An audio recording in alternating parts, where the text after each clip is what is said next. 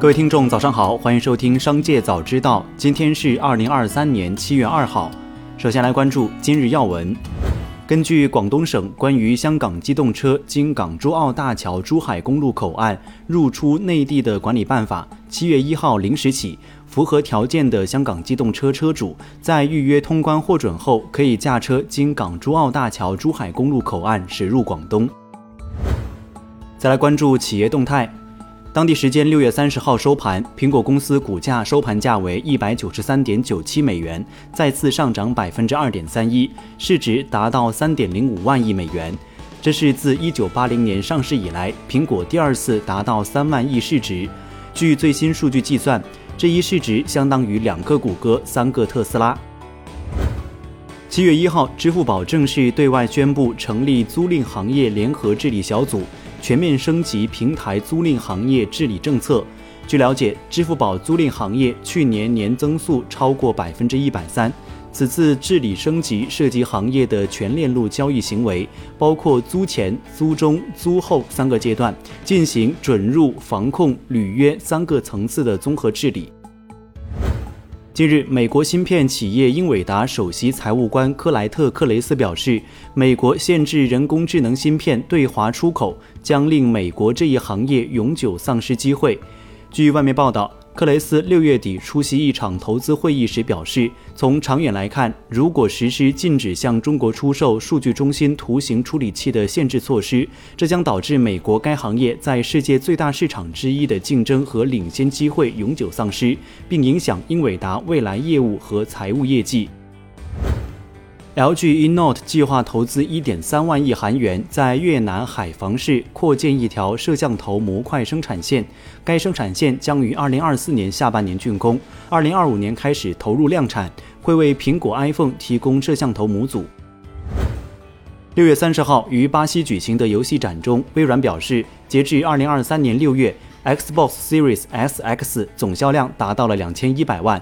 ，Xbox One 系列总销量突破五千八百万。截至二零二三年五月，索尼 PS 五大约卖了三千八百五十万台，因此这个数字也基本符合去年微软对外宣称 Xbox 主机销量大致是索尼 PS 一半的表态。OpenAI 首席执行官萨姆·奥尔特曼花时间访问了全球二十二个国家，通过与各国用户和领导人的深入交流，奥尔特曼计划要改进 ChatGPT 等人工智能工具，比如更好适配非英语用户，以及寻找识别人工智能生成内容的各种方法。台积电近日证实，公司遭到网络攻击，部分数据泄露。台积电发言人表示。本次网络安全事件导致与服务器初始设置和配置相关的数据泄露，但台积电客户信息并未受到影响。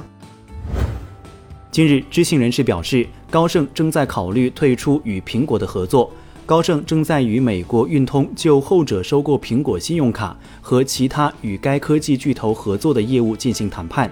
高盛据称还讨论了将其与通用汽车的联名卡合作伙伴关系转让给美国运通或另一家发行方。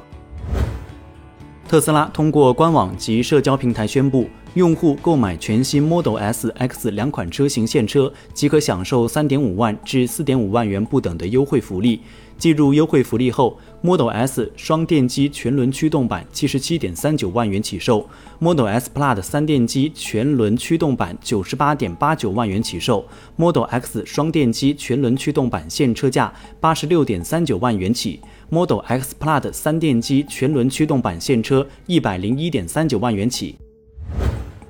再来关注产业新闻。七月一号开始，全国范围全面实施汽车国六排放标准六 B 阶段。禁止生产、进口、销售不符合国六排放标准六 B 阶段的汽车。我国汽车排放标准的制定始于一九八三年，四十年来，从国一到刚刚实施的国六 B，已全面接轨欧美发达国家的标准，而且比欧美排放标准的要求更加全面系统。最后，再把目光转向海外。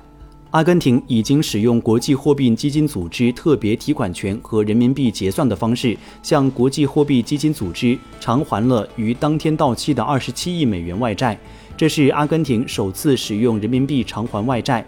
国际货币基金组织发言人科扎克当天宣布二十七亿美元到期债券中十七亿美元已使用国际货币基金组织特别提款权的方式支付剩余十亿美元以使用人民币结算的方式支付。